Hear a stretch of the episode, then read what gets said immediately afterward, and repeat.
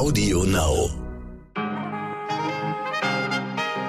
Guten Morgen, meine lieben Zuhörer. Heute ist Mittwoch, der 26. Oktober. Ich bin Michel Abdullahi und das ist heute wichtig mit unserer Langversion.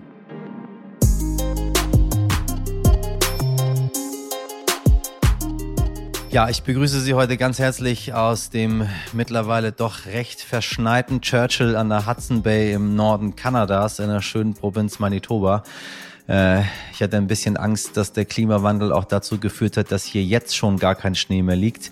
Aber wir wurden gestern Nacht überrascht auf der Suche nach den Eisbären kann ich Ihnen sagen, äh, hier ist ungefähr ein Meter Neuschnee gefallen, starke Stürme, Temperaturen weit unter dem Gefrierpunkt und ja, es ist ein Ort, wo die Eisbären ja durch die Stadt laufen. Und gestern Abend zweimal, als man ganz kurz vor die Tür ging, die Sirenen, die zu hören sind. So ein bisschen, wie man sie vom Fliegeralarm kennt. Aber hier warnen sie vor den Bären, die in die Stadt gekommen sind. Und alle Menschen sollen sich so schnell es geht wieder äh, in ihre Häuser zurückkehren. Das haben wir dann auch dementsprechend gemacht. Und jetzt ist es so verschneit draußen, dass man kaum durch die Tür kommt. Aber gleich geht es auf Bärensuche. Ich hoffe, wir finden einige und wie das dann weitergeht und was das Ganze soll, das ähm, kennen Sie ja schon, wenn Sie äh, Hörer in der ersten Stunde sind, die Dokumentation. Irgendwann ist sie fertig und irgendwann schauen wir mal, was mit den Eisbären so wird. Auf jeden Fall ähm, schicke ich Ihnen ein bisschen Schnee von hier in unser doch,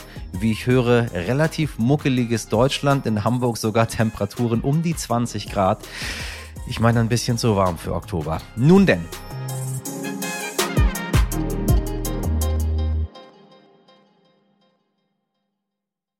Thank you next. So geht es heute los und so könnte man die letzten Wochen in der Downing Street 10 zusammenfassen. Ja, bei dem Premierkarussell kann man schon leicht mal durcheinander kommen und auch die Britinnen können die Situation rund um den Posten der Premierministerin offenbar nur noch mit Humor nehmen. So wurde schon auf Social Media vorgeschlagen, die schwarze Eisentür, die die Downing Street 10 ziert, einfach mal mit einer Drehtür zu ersetzen ziemlich treffend, finde ich. Der neue Premierminister ist eigentlich auch nicht wirklich neu. Um das Amt des Premiers hatte Rishi Sunak schon mit Liz Truss gebuhlt vor ein paar Wochen. Sie erinnern sich. Ja, und am Ende hat sich dann Liz Truss durchgesetzt. Jetzt muss er allerdings doch selber ran und ein bisschen was ist dann doch neu. Rishi Sunak ist der erste nicht weiße Mann an der Spitze der britischen Regierung. Er ist der erste gläubige Hindu in der Downing Street und er ist reicher als der König. Da sage ich dreimal wow, insbesondere bei dem ersten Nicht-Weißen, dass wir das noch erleben, dass tatsächlich die Menschen in einem Land gleichberechtigt alles erreichen können, was sie wollen. So schwierig die Situation des Premiers in Großbritannien aktuell ist, umso mehr freut es mich, dass wir zumindest in dieser Richtung Gleichberechtigung und Demokratie vollkommen in Großbritannien erreicht haben. Mit Sternkorrespondentin Dagmar Seeland wollen wir analysieren, was seine Ernennung für die Britin bedeutet, welche politischen Pläne er hat und ob er es schaffen kann, dieses Land endlich, endlich mal wieder ein bisschen zur Ruhe zu bringen. Und wir sprechen heute mit Sternautorin Tina Kaiser über ihre exklusive Recherche zu Attila Hildmann. Ja, den gibt's immer noch. Sie hat ein Team aus Hobbydetektiven begleitet, kleinste Puzzleteile zusammengefügt und schließlich das geschafft, was Interpol monatelang nicht gelang. Sie hat Attila Hildmann gefunden. Und Sie wissen es, auf los geidert los. Zuerst das Wichtigste in aller Kürze. Nach Protesten im Iran sind mehr als 300 Menschen angeklagt, manche droht sogar die Todesstrafe. Ihnen wird, Zitat, Krieg gegen Gott vorgeworfen und trotzdem gehen auch weiterhin unfassbar viele Menschen auf die Straßen. Und an der renommierten Sharif-Universität in Teheran haben Frauen und Männer gegen die Geschlechtertrennung in einer Mensa protestiert. In den sozialen Medien wurden Videos verbreitet, die junge Frauen und Männer gemeinsam an Tischen der Mensa zeigten. Viele Frauen legten demnach auch ihr Kopftuch ab. Als Reaktion darauf riegelten Anhänger der Basij Milizen den Eingang der Kantine ab.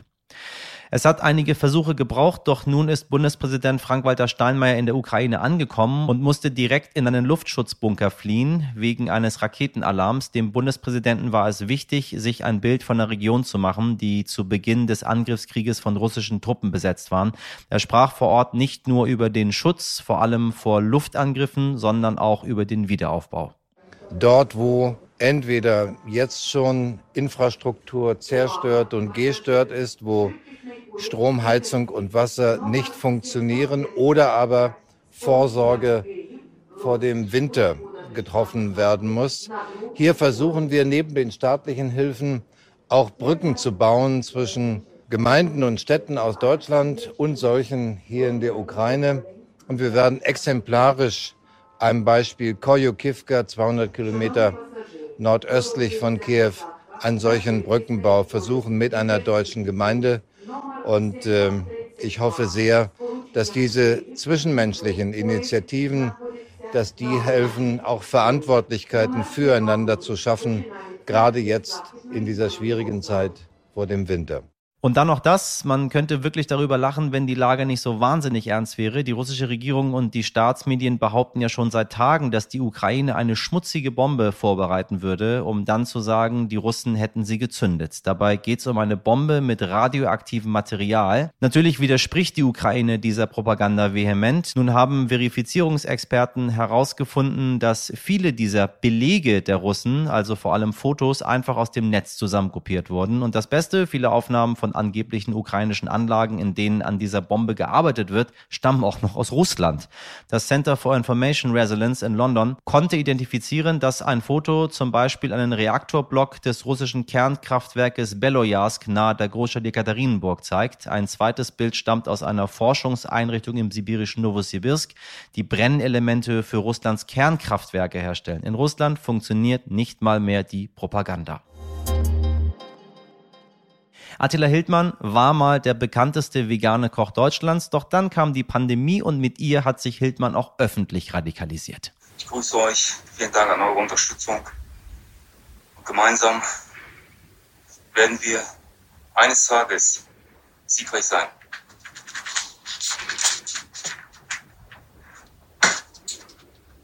Übrigens, was Sie da am Ende der Aufzeichnung gehört haben, Attila Hildmann schlägt gegen einen Boxsack. Am Anfang verbreitete er vor allem Verschwörungserzählungen, aber mittlerweile ist Hildmann zu einem offenen und lauten Antisemiten geworden. Meine Kollegin, die Sternautorin Tina Kaiser, sagt, sie halte ihn für einen sehr gefährlichen Antisemiten. Hier eine weitere Nachricht, die er auf der Plattform Telegram verbreitet. Jeden Tag ist ein Kampf. Und wer nicht kämpft, der hat schon verloren. Aber hier dreht mir kein Jude irgendein Gaza. Ich bin in dem Land, wo Milch und Honig fließt. Alles ist besser als BRD-Judengulag. Aber warum geben wir einer solchen Person überhaupt den Raum bei heute wichtig? Was macht Attila Hildmann heute und wo steckt er eigentlich? Das wird uns Tina Kaiser jetzt berichten. Tina hat monatelang eine Gruppe von Hobbydetektiven begleitet, die Hildbusters, die Hildmann schon lange suchen. Sie haben auch selbst recherchiert, viele kleine und große Spuren ausgewertet. Tina hat sich in Chatgruppen eingeschleust und in mühevoller Kleinarbeit herausgefunden, wo sich Hildmann aufhält. Heute sprechen wir mit ihr über die exklusive Recherche. Tina, Interpol sucht ihn seit anderthalb Jahren. Ihr habt ihn ausfindig gemacht. Wie seid ihr vorgegangen? Von wem hattet ihr Unterstützung und wo steckt Attila Hildmann?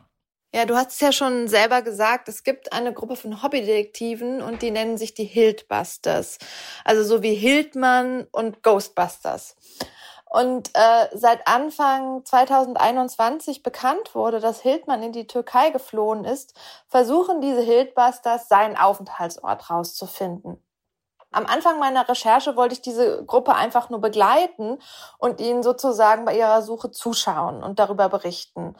Und ähm, was die Hildbusters machen, ist vor allem Folgendes. Alle, sie suchen nach Fotos, Sprachnachrichten und Videos, die äh, Attila Hildmann auf seinen öffentlichen Telegram Kanälen postet und analysieren die und suchen nach Hinweisen, Anhaltspunkten, ähm, die ihnen dabei helfen, rauszufinden, wo er sich befindet. Also zum Beispiel, wenn er jetzt ein Video postet, wo es regnet, dann schauen Sie, wo regnet es gerade in der Türkei. Oder es gab ein Bild aus seinem Garten, ähm, was eine sehr viel grünere Vegetation hatte, als, ähm, als es dazu passte, dass er sich in, äh, in der, im Süden der Türkei ähm, aufhalten sollte. Solche Sachen halt.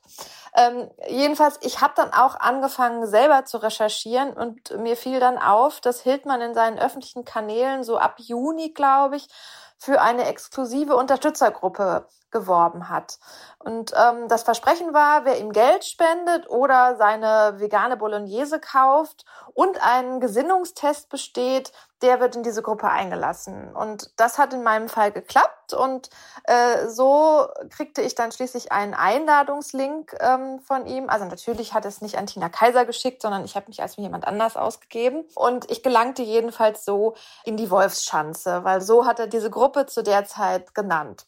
Und in dieser Wolfschanze ging es äh, so krass zu, wie man sich das vorstellt, wenn man schon hört, dass etwas Wolfschanze heißt. Also Älteren erinnern sich, das ist das war ja das frühere ähm, Führerhauptquartier von Adolf Hitler in Ostpreußen. Und ähm, ja, und also so wie der Name eben gewählt war, so ging es da auch zu. Also es ist eine Ansammlung von richtig strammen Nazis und Antisemiten, die Hitler verehren und sich auch offensichtlich auf irgendeine Art von Kampf vorbereiten und äh, Attila Hildmann so eine Art als Nachfolger von Adolf Hitler sehen. Ähm, was die Wolfschanze mir und uns für unsere Recherche aber auch gebracht hat, war ähm, der Durchbruch bei der Suche nach Hildmann. Denn er hat dort sehr viel freimütiger private Videos und ähm, Fotos geteilt unter anderem auch ein Video von einem Tierarzt. Und ähm, das hat uns letztlich zu ihm geführt. Und wer wissen will, wie das genau war, der muss dann den Artikel lesen. Du hast letzte Woche bei uns schon berichtet, Hildmann habe nicht die türkische Staatsbürgerschaft. Das hatten die Berliner Behörden immer wieder behauptet, obwohl es dafür keine Belege gab. Welche Fehler hat die Berliner Staatsanwaltschaft noch gemacht? Ja, da weiß man ehrlich gesagt gar nicht so genau, wo man anfangen soll. Also erstmal haben sie ihn entwischen lassen. Damit geht's ja schon mal los, ne? Denn es war ja so, dass Hildmann seit Beginn der Pandemie auf Telegram und auch bei Demos, vor allen Dingen in Berlin, sehr explizit aufgetreten ist. Als Corona-Leugner, als Antisemit, als Reichsbürger, Verschwörungs Verschwörungstheoretiker, als Rechtsextremist. Und es gab Dutzende von Anzeigen gegen ihn. Es gab ähm, Ende 2020 sogar eine Hausdurchsuchung bei ihm in Wandlitz, in seinem Haus in Brandenburg. Aber der Haftbefehl wurde dann von der Berliner Generalstaatsanwaltschaft erst im Februar 2021 ausgestellt. Und da war Hildmann dann schon längst über alle Berge in der Türkei. Und offenbar, das weiß man heute, hatte er gleich mehrere Informanten innerhalb der Berliner Justiz, die ihn mit Informationen versorgt haben und ihn dann wohl auch rechtzeitig gewarnt haben. Äh, man weiß ja zum Beispiel auch, ähm, dass er von dem Haftbefehl erfahren hat, bevor er über off überhaupt offiziell äh, bei der Berliner Staatsanwaltschaft eingegangen ist. Also der wurde ja vom Amtsgericht überstellt. Ähm, und ähm, eine von diesen Informanten, beziehungsweise in dem Fall eine Informantin, ist inzwischen auch bekannt. Also sie arbeitete in der IT-Abteilung der Generalstaatsanwaltschaft Berlin und wurde mittlerweile fristlos entlassen und gegen sie laufen auch noch Ermittlungen. Wobei da muss man sagen, die laufen ehrlich gesagt auch nicht besonders schnell und es gibt auch keine neuen Informationen darüber, was da jetzt rausgekommen ist. Und ich glaube, das ist, läuft schon seit weit über einem Jahr. Ähm, und das Dritte ist, das hast du eben selber schon angesprochen, dass die Berliner Generalstaatsanwaltschaft sich sehr, sehr lange hinter der Ausrede versteckt hat, Hildmann habe die türkische Staatsbürgerschaft und daher könne die Justiz leider nichts machen, denn äh, die Türken würden ja grundsätzlich keine Staatsbürger ausliefern. An dieser Aussage gab es immer Zweifel, unter anderem auch, weil die Hildbusters halt Informationen rangeschafft haben, äh, die darauf hindeuteten, dass das eben eine falsche Information ist und dass er eben die türkische Staatsbürgerschaft nicht hat. Und ähm, jetzt hat es aber bis letzte Woche gedauert, bis die Staatsanwaltschaft Berlin das dann endlich mal zugegeben hat, dass sie sich geirrt hat und ähm, der Hammer war dann halt eben noch, dass sie gesagt haben, dass sie das aber schon seit März 2022 äh, wussten, aber ähm, dann jetzt noch äh, von März bis Oktober gebraucht haben, um das mal der Öffentlichkeit mitzuteilen. Du hast Hildmann auch getroffen. Wie hat er denn auf dich reagiert? Ja, ungehalten, würde ich sagen. Ähm, aber im Ernst, wir haben uns das vorher sehr genau überlegt, wie wir ihn konfront äh, konfrontieren wollen. Ähm, bei ihm klingeln schied aus, denn es gab Hinweise, dass er bewaffnet ist oder bewaffnet sein könnte. Wir mussten ihn also in einer Situation erwischen, in der er nicht mit uns rechnet. Daher ähm, haben wir ihn abgepasst, als er morgens mit seinem Hund Gassi gegangen ist. Und da muss man ja sagen, das ist ja jetzt erstmal eine unangenehme Situation. Ne? Man geht aus dem Haus, geht mit seinem Hund, gerade aufgestanden und plötzlich stehen da all diese Leute äh, vor einem, denen man nicht gerechnet hat. Insofern ähm, ja, aber wir waren auch tatsächlich relativ viele Leute. Also wir waren, ähm, zum einen war ähm, einer der Hildbusters dabei und dann war ein Fernsehteam von Stern TV dabei, ich war dabei und wir waren eine ziemlich äh, große Gruppe von Leuten. Daher hätte ich eigentlich auch gedacht, dass er vielleicht aggressiv wird oder dass er vielleicht sogar wegläuft. Aber das war nicht der Fall. Also ähm, er war zwar nicht begeistert, uns zu sehen, aber er hat relativ zügig auf so eine Art Autopilot umgestellt und angefangen, ähm, den gleichen Entschuldigung, Müll zu verbreiten, also den gleichen Judenhass, ähm, den er sonst so bei Telegram den lieben langen Tag verzapft. Also die Juden sind schuld an Corona. Die Juden haben den Ukraine-Krieg erfunden, um Deutschland zu äh, deindustrialisieren. Und ähm, die Juden sind im Übrigen natürlich auch schuld an ähm, Hildmanns eigener trauriger Existenz, also an der Insolvenz seiner Firmen. Ähm, und wir haben, äh, also das, da war jetzt kein großer Erkenntnisgewinn bei dem Teil des Gesprächs, aber wir wollten natürlich von ihm wissen, ob er den türkischen Pass jetzt denn nun hat. Und ähm, er hat behauptet, er habe ihn, aber zeigen wollte er ihn dann überraschenderweise nicht. Und ähm, er konnte uns auch nicht erklären, warum er sich denn jetzt nun eigentlich so ähm, versteckt in der Türkei, obwohl er doch eigentlich, wie er behauptet, dort ein, ein freier Mann ist und gar nichts zu befürchten hat. Und sag, welchen Eindruck hat er insgesamt auf dich gemacht? In welcher Situation ist er gerade? Positiv gesagt war das auf jeden Fall eine interessante Charakterstudie. Also ich bin jetzt ja keine Therapeutin, aber ich würde sagen, also, dass er gerade in diesem Chat ähm, schon ähm, ganz klar narzisstisches Verhalten zeigt. Ähm, und aber auch äh, in dem Gespräch, was wir dort äh, bei der Konfrontation hatten. Also ich habe ihn zum Beispiel gefragt, ob er der Meinung ist, dass er irgendetwas falsch gemacht hat in seinem Leben oder jetzt halt auch eben auch ähm, seit äh, die Pandemie begann und er mit all diesen krassen Aussagen bekannt geworden ist. Und äh, er hat ganz entschieden Nein gesagt. Und so verhält er sich auch in der Gruppe Wolfschanze. Also wer ein kleines Sätzchen Kritik äußert, fliegt sofort aus der Gruppe. Wenn ihm die Gespräche der Teilnehmer nicht gefallen, fängt er an zu motzen und schließt den Chat, dass man nichts mehr schreiben kann. Ähm, und ehrlich gesagt muss ich sagen, insgesamt wirkt er auf mich relativ unglücklich ähm, vielleicht auch einsam, ich weiß es nicht, aber er wohnt in einem fremden Land, kann die Sprache nicht oder kaum und ähm, seine einzigen We Weggefährten ähm, sind zwei Hunde und drei Katzen, die auch noch ständig zum Tierarzt müssen. Wovon lebt dieser Mann eigentlich? Ist er fester Teil der rechten Szene? Ja, gute Frage. Ähm, das hat mich ehrlich gesagt auch interessiert. Ähm, also, er hat ja früher vor allen Dingen Kochbücher verkauft und vegane Lebensmittel, so vegane Bolognese oder Gummibärchen und so. Ähm, aber das ist weitestgehend vorbei, weil seriöse Firmen nichts mehr mit ihm zu tun haben wollten und seine Produkte aus dem deutschen Lebensmittelhandel ausgelistet wurden. Ähm, ein bisschen was verkauft er noch über den Online-Shop eines bekannten NPD-Manns aus Berlin. Und ansonsten scheint aber vor allen Dingen von Spenden zu leben. Also er fordert seine Anhänger jeden Tag auf, ihm auf seine Kryptokonten Geld zu spenden, also Bitcoin und so weiter. Und nun ist es so, dass man bei Kryptokonten mit einem Blockchain Explorer nachvollziehen kann, wie viel Geld auf Konten fließt. Also das kann im Prinzip jeder online, wenn er die Kontodaten weiß, also die Kontonummer sozusagen, nachverfolgen. Und das habe ich mit all diesen Konten gemacht, die Hildmann in den letzten äh, letzten Jahr ähm, irgendwann mal veröffentlicht hat und die ihm zuzurechnen sind. Und äh, dabei ist rausgekommen, dass er seit September 21 gingen mehr als 180.000 Euro auf Hildmanns Konten ein. Es ist nicht schlecht für einen Bettler, würde ich sagen. Wie geht's jetzt weiter? War diese Recherche der Startschuss dafür, dass er jetzt ins Gefängnis kommt? Ja, das würden wir hoffen. Ähm, wir haben uns bemüht, zwei Dinge zu beleuchten in der Recherche. Das eine ist, also wie viel die Justiz in diesem Fall schon falsch gemacht hat. Und das zweite ist, ähm, wie gefährlich Hildmann ist. Und ähm, von daher besteht äh, jetzt die Hoffnung, dass uns das gelungen ist und ähm, dass das vielleicht dazu führt, dass die Bundesregierung jetzt endlich reagiert und sich um eine Auslieferung von Hildmann bemüht. Tina, du schreibst, zeitweise folgten ihm 100.000 Menschen auf Telegram. Wie gefährlich ist dieser Mann heute noch? Ja, das ist eine Frage, die ist ganz schwer zu beantworten. Zunächst mal die Meinungen, die er äußert, sind natürlich fraglos allerübelster Judenhass, Antisemitismus, Volksverhetzung.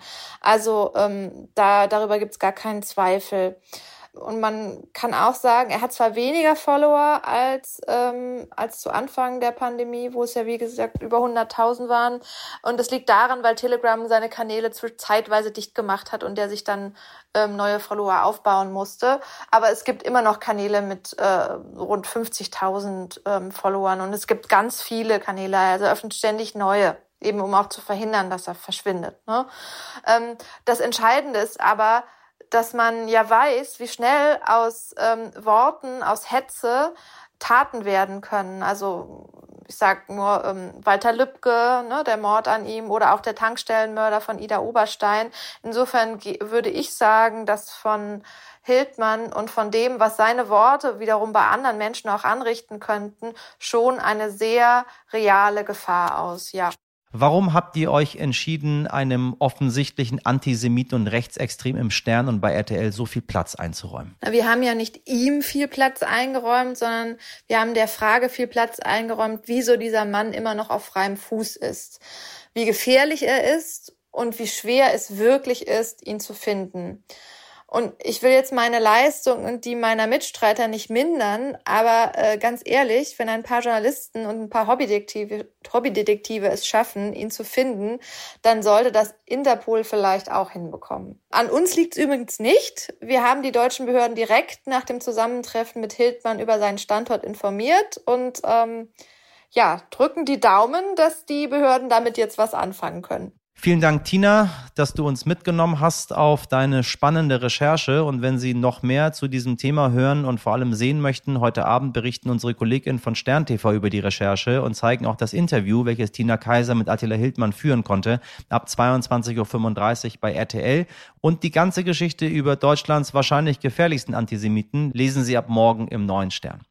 Und ganz aktuell erreichte uns noch die Meldung, dass die Behörden sich wohl wirklich um eine Auslieferung Attila Hildmanns bemühen. Die Berliner Zeitung berichtet, dass die Fragen um die Auslieferung Hildmanns im Rahmen der großen Rechtshilfe geklärt werden. Eingebunden sind dabei das Bundeskriminalamt, das Bundesamt für Justiz, das Auswärtige Amt und die türkischen Behörden. Ein Sprecher der Berliner Generalstaatsanwaltschaft wollte zu dem Verfahren aus ermittlungstaktischen Gründen nichts sagen. Entscheidend für eine erfolgreiche Auslieferung ist die Höhe einer möglichen Strafe. Aktuell werden ihm 80 Straftaten vorgeworfen.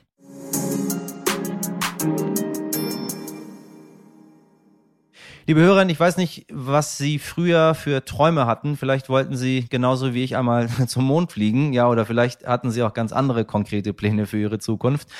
Der Mann, über den wir heute sprechen, der hatte schon in seiner Studienzeit in Oxford genaueste Pläne und Vorstellungen von seiner Zukunft. Seine KommilitonInnen von damals sagen über ihn, er wollte in seinen 20ern Millionär sein, in den 30ern Abgeordneter, in den 40ern Minister und in den 50ern Regierungschef ist mal eine Ansage und die scheint sich auch bewahrheitet zu haben. Die Rede ist von keinem geringeren als von dem neuen britischen Premierminister Rishi Sunak. Der heute 42-Jährige ist der erste gläubige Hindu an der Spitze der britischen Regierung und außerdem der jüngste Regierungschef seit mehr als 200 Jahren. Dazu kommt, dass Sunak zusätzlich noch einiges an Taschengeld besitzt. Laut der New York Times wird das Vermögen von ihm und seiner Frau Akshata Murthy, die Tochter von einem der wohlhabendsten Männer Indiens, auf 730 Millionen Millionen Pfund geschätzt, was umgerechnet circa 841 Millionen Euro entspricht. Ja, Millionär ist er also schon mal und nun kann er den nächsten Punkt auf seiner Bucketlist streichen. Premier von Großbritannien ist er jetzt auch noch. Mit Sternkorrespondentin Dagmar Seeland spreche ich nun über Rishi Sunak und die Auswirkungen dieses Wirrwarrs auf Großbritannien und die Bevölkerung. Guten Morgen, Dagmar, ich grüße dich. Hallo, Michel. Ähm, worüber wollen wir sprechen miteinander?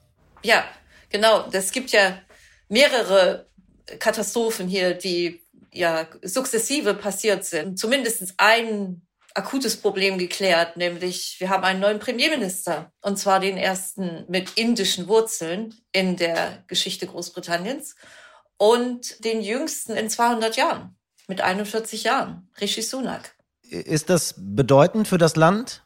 Ja, erstens ist es eine Erleichterung, nach der Erfahrung mit äh, Liz Truss, äh, die bekanntlich ja nur sechs Wochen durchhielt und in der Zeit nicht nur das Pfund kurzzeitig tankte, also versenkte, sondern auch ähm, zum Beispiel Rentenfonds und andere Dinge, finanzielle Dinge gefährdete im Land. Also sie hat auch ein schlimmes Erbe hinterlassen.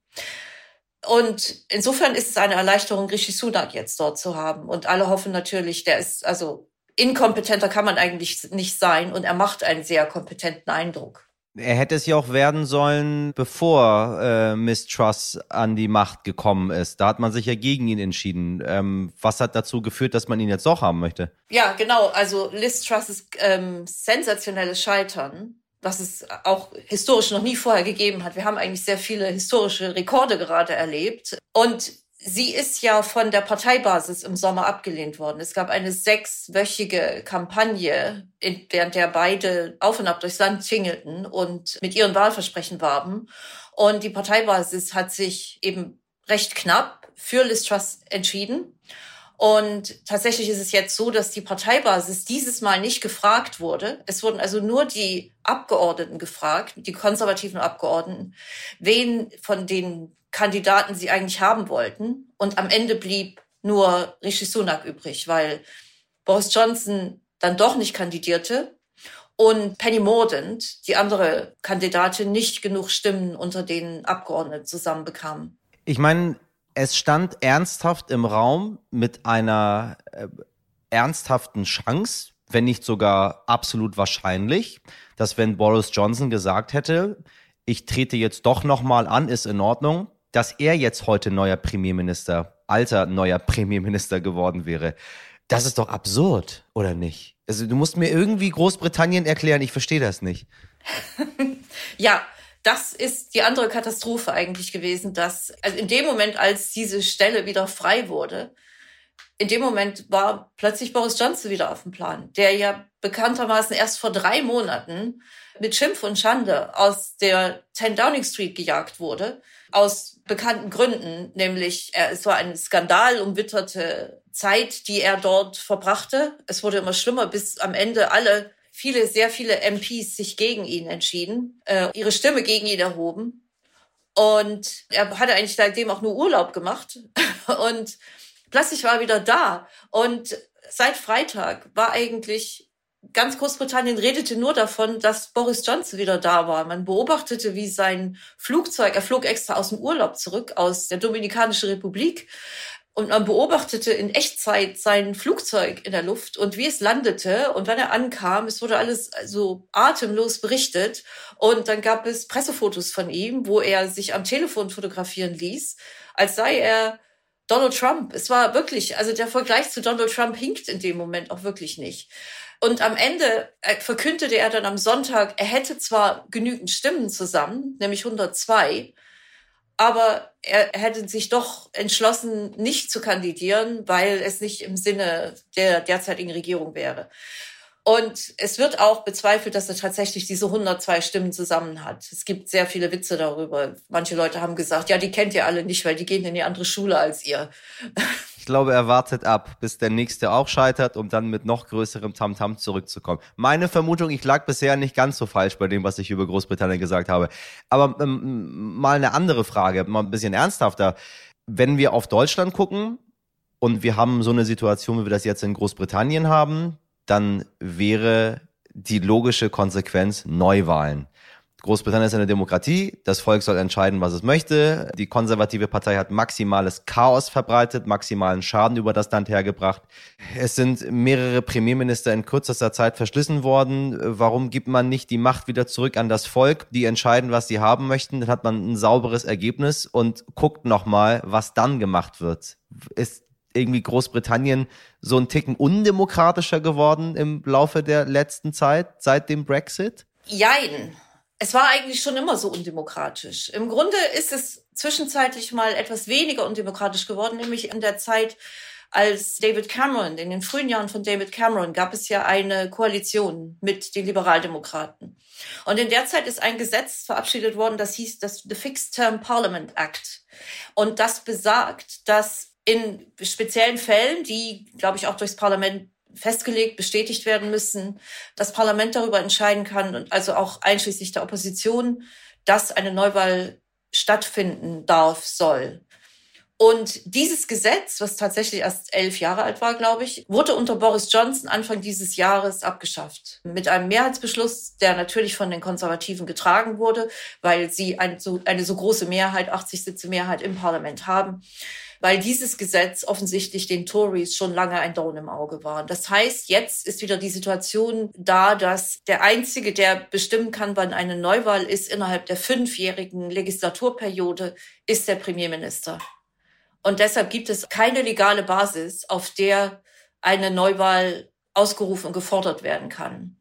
Es ist höchstens möglich, ich habe mit einem Rechtsexperten gesprochen letzte Woche, der sagte, er hofft einfach nur, dass die Leute wieder politisch interessierter werden hier und sich solche Sachen mehr hinterfragen. Und er sagte, das Einzige, was man eben tun kann, ist viel Druck auf die Regierung ausüben. Sowohl von Labour-Seite, von der Oppositionsseite, die ja eine, im Moment eine sehr große Mehrheit hat, also die einen sehr großen Zuspruch hat. Es mehr als, was war die Zahl? 55 Prozent, glaube ich, würden sich jetzt für Labour entscheiden als auch eben aus der Bevölkerung selbst. Also es müsste eigentlich Proteste geben und Rufe nach Neuwahlen, die es eben auch gibt. Ich meine, als äh, Wurzel allen Übels wurde jetzt von verschiedener Seite, von PolitikwissenschaftlerInnen, von Menschen, die Großbritannien sehr genau beobachten, die die Europäische Union genau beobachten, recht naheliegend der Brexit identifiziert. Auch ein Lügengebäude, was man glaube ich so nennen kann, hinter dem die meisten Briten gar nicht mehr so stehen.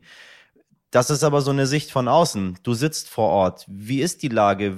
Sehen die Briten das auch so? Ist der Brexit quasi schuld an allem? Ich meine, Boris Johnson war da ganz, ganz vorne mit dabei. Oder ist man trotzdem weiter, äh, Großbritannien sieht sich irgendwie als das Empire und sagt, nee, das hat damit überhaupt gar nichts zu tun. Äh, wir lösen unsere Probleme schon intern. Äh, hier sind gar keine Probleme. Äh, ja, es ist nach wie vor so, dass das Thema Brexit ungern besprochen wird. Sowohl natürlich von den Tories, wenn es angesprochen wird, wird es höchstens als ein Erfolg dargestellt, was natürlich absurd ist, weil es sehr viele reale Zeichen dafür gibt, dass es eben alles andere als das ist. Aber auch von Labour. Labour ist sehr vorsichtig in der Frage. Labour möchte natürlich nicht die, Wähl die Wähler verprellen, die vor allem im Norden Englands für den Brexit gestimmt hatten und die Labour vorwarfen, sie würden sich nicht um sie kümmern und hätten alle ihre Sorgen nicht wahrgenommen damals. Deshalb verhält sich auch Labour sehr vorsichtig in der Frage. Und die Leute sind sowieso, Briten sind privat, reden ungern über Politik. Und seit dem Brexit noch viel weniger. Weil der Brexit eben auch so viele Familien gespalten hat. Diese Versuche der Regierung, äh, diese Spaltung weiterhin zu betreiben, funktioniert natürlich deshalb nicht mehr so gut, weil eben der Brexit natürlich nicht, dass dieses Land von Milch und Honig ist, was ihnen versprochen wurde. Das sehen jetzt mehr und mehr Leute. Und es ist natürlich, man muss sich das auch psychologisch vorstellen, dass jemand, der auf all diese Lügen reingefallen ist, jahrelang, und Boris Johnson hat dieses, dieses Lügengerüst ja lange Zeit weiter betrieben, der jetzt langsam sieht, dass es eben wirklich nur Lügen waren. Es ist schwer, sich das zuzugeben. Es ist eben so eine große ideologische Frage geworden. Ich vergleiche das immer mit Ostdeutschland, mit der DDR. Da war das eigentlich auch so. Das im Grunde empfindet man das jetzt hier ein bisschen, also ich empfinde das hier ein bisschen wie die letzten Tage der DDR, wo dieses ideologische Gerüst zusammenfällt und es gibt Leute, die wenige Leute, die es immer verzweifelter versuchen zusammenzuhalten. Bevor wir über, äh, oder andersrum gesagt, ich will gar nicht bei Rishi Sunak so tief eintauchen, weil ich ehrlich gesagt gar nicht weiß, wie lange der jetzt da bleibt und was passiert. Das sparen wir uns mal auf für, ich sag mal so in ein, zwei Wochen, wo wir uns mal ein bisschen genauer angucken und auch Ergebnisse haben, was er macht, wer er ist. Also was wir wissen ist, er hat sehr, sehr viel Geld. Er gehört zu den reichsten Menschen Großbritanniens. Er ist äh, reicher als der König. Bevor wir da tief eintauchen und den Menschen mal später genau analysieren, äh, wie geht's jetzt mit ihm weiter? Also hat man jetzt Hoffnung, dass der bleibt? Will man den überhaupt? Ist der eine Übergangslösung? Gibt es wieder einen Salatkopf, der irgendwo ausgestellt wird und man wartet, dass der geht? Äh, oder auf was können wir uns jetzt erstmal einstellen? Dass Ruhe reinkommt und er das gebacken bekommt? Oder äh, brauchen wir uns mit ihm gar nicht groß zu beschäftigen, weil in ein paar Wochen, Monaten haben wir sowieso den nächsten? Das ist im Moment schwer zu sagen. Er ist zweifellos kompetenter als Liz Truss. Aber es ist auch schwierig, weniger kompetent als Liz Truss zu sein. Aber er hat natürlich, die Leute haben eine gewisse Erfahrung mit ihm. Er war halt Finanzminister in den letzten gut zwei Jahren und hat natürlich die äh, Pandemie gemanagt für die Bevölkerung. Allerdings kennt die Bevölkerung dadurch, sie assoziieren eben Rishi Sunak mit jemandem, der Geld ausgibt. Er war ihrer Meinung nach großzügig. Natürlich musste das jeder Finanzminister in Europa machen, aber hier sieht man das halt nicht so. Aber das widerstrebt ihm eigentlich. Also er ist eigentlich kein Finanzminister oder beziehungsweise Premierminister in dem Fall, äh, der für, für einen großen Staat ist. Er ist eigentlich eher jemand, der den Staat verkleinern will, der viel sparen will. Eigentlich eher ein George Osborne, ein sparsamer Kanzler oder beziehungsweise ein Premierminister inzwischen. Und jetzt ist er auch noch in der Situation, dass er eben ganz akut Geld sparen muss, weil eben durch Liz Truss Fehler der Schuldenberg sich nochmal enorm erhöht hat. Er wird also viele Staatskosten einsparen müssen und das wird sehr wehtun, weil es einen Winter gibt, in dem die Leute sowieso schon verarmt sind und diese Unterstützung vom Staat gebraucht hätten. Und wenn es die natürlich nicht mehr gibt, dann wird das die Situation, die Krise nochmal verschlimmern. Und außerdem hat er Feinde innerhalb der Partei. Das darf man auch nicht vergessen. Die Partei ist sehr zerstritten. Sie ist ideologisch sehr zerstritten und sie ist eben auch dieser Persönlichkeitskampf in der Partei hat eben auch zu einer zusätzlichen Zerrüttung geführt und sie sind eben auch sehr ideenlos geworden. Es ist eine Partei im Endstadium und die zusammenzuhalten wird eine große, schwere Aufgabe für ihn in sich sein. Der Finanzminister, der viel Geld ausgegeben hat und dann Kanzler geworden ist, kommt mir irgendwie ein bisschen bekannt vor. Was Olaf Scholz übrigens macht, werden wir auch versuchen in nächster Zeit herauszufinden. Lange nichts von ihm gehört. Auch eine andere Geschichte. Dagmar, soweit ganz herzlichen Dank nach London für deine Einschätzung. Danke. Tschüss.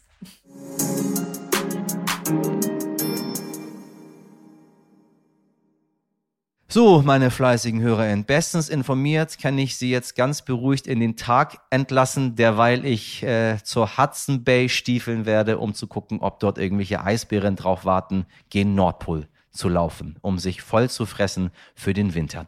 Sie können auch weiterhin sehr gerne bei unserer großen heute wichtig Umfrage mitmachen. Den Link finden Sie in der Folgenbeschreibung und außerdem freuen wir uns immer, wenn Sie uns bewerten, teilen oder an heute wichtig stern.de schreiben. Meine Redaktion fragt sich gerade, ob es wohl gut ist, das nächste Teamtreffen zu planen oder ob Rishi Sunak dann auch gleich wieder zurücktreten wird. StammhörerInnen wissen ja, bei den letzten Treffen sind Liz Truss und Boris Johnson zurückgetreten. Heute im Einsatz unsere ich würde mal sagen, Premierministerin-Macher. Mirjam Bittner, Dimitri Blinski, Laura Chapo, Jennifer Heinzel und Carla Wöllner. Produziert wurde diese Folge von Lea Wittfeld für Sie. Selbstverständlich bin ich auch morgen wieder für Sie äh, zur Stelle. Diesmal auch wirklich wieder ab 5. Ich hoffe, Sie starten gut in den Tag, machen Sie was draus. Ihr Michel Abdullahi.